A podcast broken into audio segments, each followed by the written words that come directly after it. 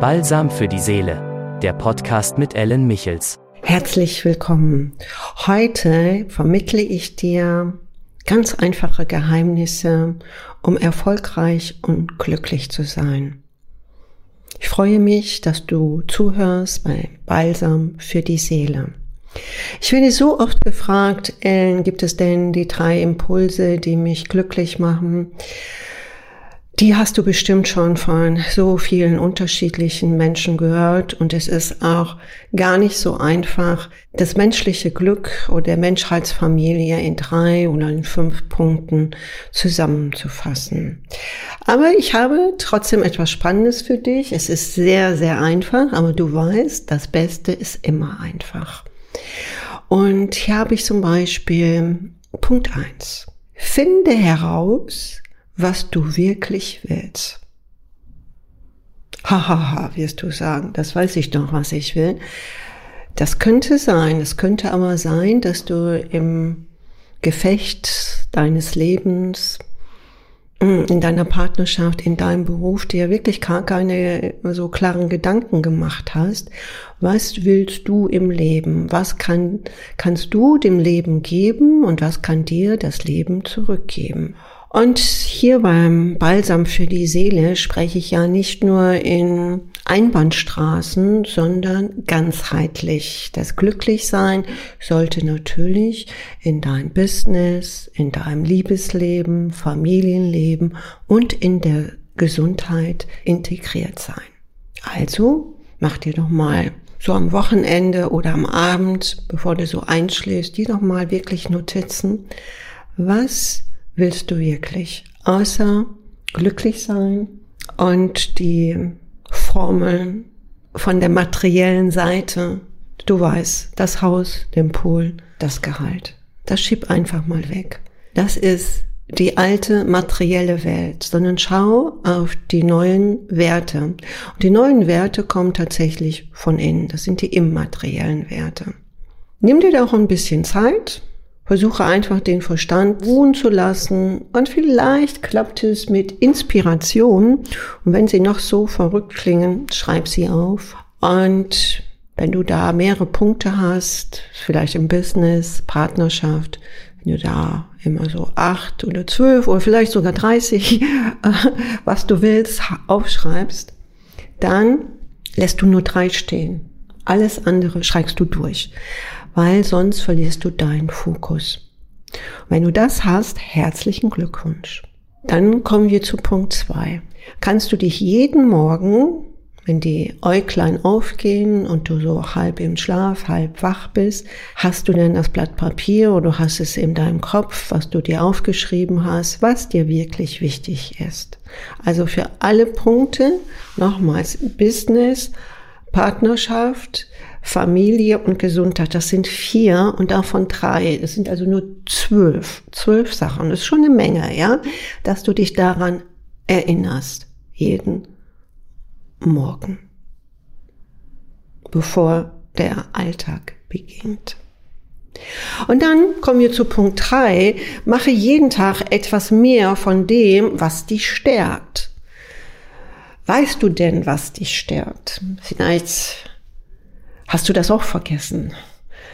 Vielleicht solltest du das dann wieder zu Punkt eins noch dazu schreiben. Was willst du wirklich? Was stärkt dich? Also es stärkt dich bestimmt nicht immer mehr und die Opti den Optimierungswahnsinn oder das Schwarz-Weiß-Denken. Feind oder Freund. Sondern was stärkt dich? Was trägt dich? An Geborgenheit, an Zuversicht, an Vertrautheit, an Angekommensein, einfach wohlfühlen, sich fallen lassen, was stärkt dich? Dann kommt Punkt 4. Lasse jeden Tag etwas weg, was dich schwächt. Das hast du bestimmt schon auch herausgefunden, was deine Lebensenergie reduziert, aussaugt, wo dir der Antrieb fehlt, besonders der Seelenpower. Schau, was dich schwächt und notiere dir dies bitte. Das heißt es aber nicht, was da drauf steht, dass du das auswischen solltest, materiell und immateriell, sondern versuche einfach, das, was dich schwächt, zu sagen, toll, dass ich das erkenne, dass mich das triggert. Nämlich dann bist du schon einen riesengroßen Schritt voraus, wenn du weißt, was dich triggert, was dich schwächt. Und sagt einfach nur, halt, stopp, dich will ich gar nicht mehr in meinem Spiel haben. Hm? Nämlich das, was einen schwächt, das, äh, das schwächt auch vielleicht anderen und das kannst du an für sich äh, nicht äh, entmaterialisieren. Es ist einfach da, aber gibt es einfach nur keinen Raum. Das ist ganz wichtig. Punkt 5. Ich weiß, das klingt so ein bisschen altbackend, aber habe doch Respekt vor deiner Familie und vor deinen Freunden, wenn du Freunde hast. Schau, was ist mein Freund? Nein, du hörst von mir jetzt nicht, die fünf Freunde bestimmen dein Leben oder deine Umgebung. Äh, das sehe ich nicht so, weil wenn du in der Selbstermächtigung bist, bestimmst du dein Leben. Und Freunde partizieren von dir und du von ihnen. Und ich finde auch, man kann auch mit schwächeren Menschen zusammenleben, wenn man sie einfach akzeptiert. Ja, das äh, denkt nicht jeder und fühlt jeder so wie du.